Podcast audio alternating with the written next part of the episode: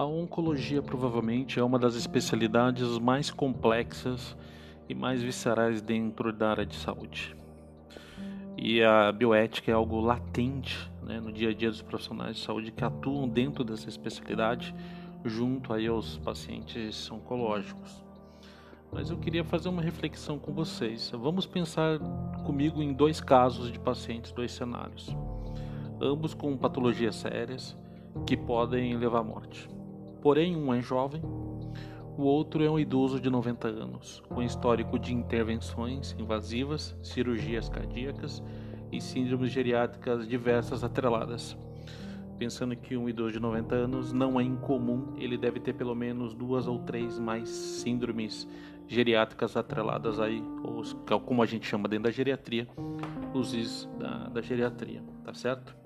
Bom, o tratamento de ambos como protocolo é um tratamento invasivo, é algo bastante conhecido dentro da prática médica.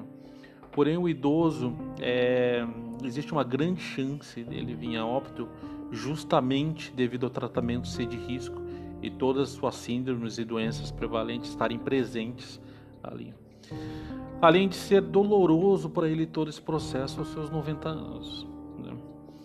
É, não estou falando em casos hipotéticos, tá? Eu estou falando em casos que quem atua dentro da oncologia todos os dias convivem com esse perfil de paciente. É algo bastante comum, tá?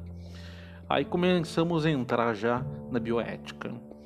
Não se trata de escolhas e sim pensar o que é melhor para o paciente. Não é uma questão de escolha, e sim a gente tem que pensar no paciente, sempre. É, e junto com a família existe diariamente essa difícil conversa. Essa conversa ela existe com a família. Aí vejo justamente a importância do testamento vital também, que é justamente as vontades antecipadas, como a gente chama. Porque quando você está num, num leito de hospital sem poder fazer suas escolhas, as outras pessoas vão fazer essas escolhas por você, né? Caso você não tenha deixado claro que e documentado isso, né? É, a sua família, o médico, eles vão fazer essa escolha por você. Mas a minha pergunta é: aos 90 anos, você já com síndromes geriátricas diversas, gostaria de fazer um tratamento invasivo? que pode te levar à morte com um grande percentual de chance, justamente devido às outras doenças prevalentes. Devido justamente a, a essa sua condição atual? Pois é, não é uma resposta fácil. Mas é, eu escrevi esse, esse texto há um tempo atrás, é, justamente porque profissionais de saúde se deparam diariamente com essa cena e não é tão raro. É, uma dica que eu, que eu dou é: faça, quem puder e conhecer o processo, faça seu testamento vital.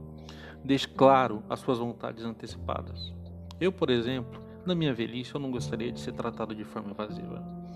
Ficar ouvindo os apitos de bomba de infusão num centro cirúrgico ou num, num CTI as luzes dos monitores Takaoka. Também eu não quero ficar vendo elas piscando nos meus olhos à noite.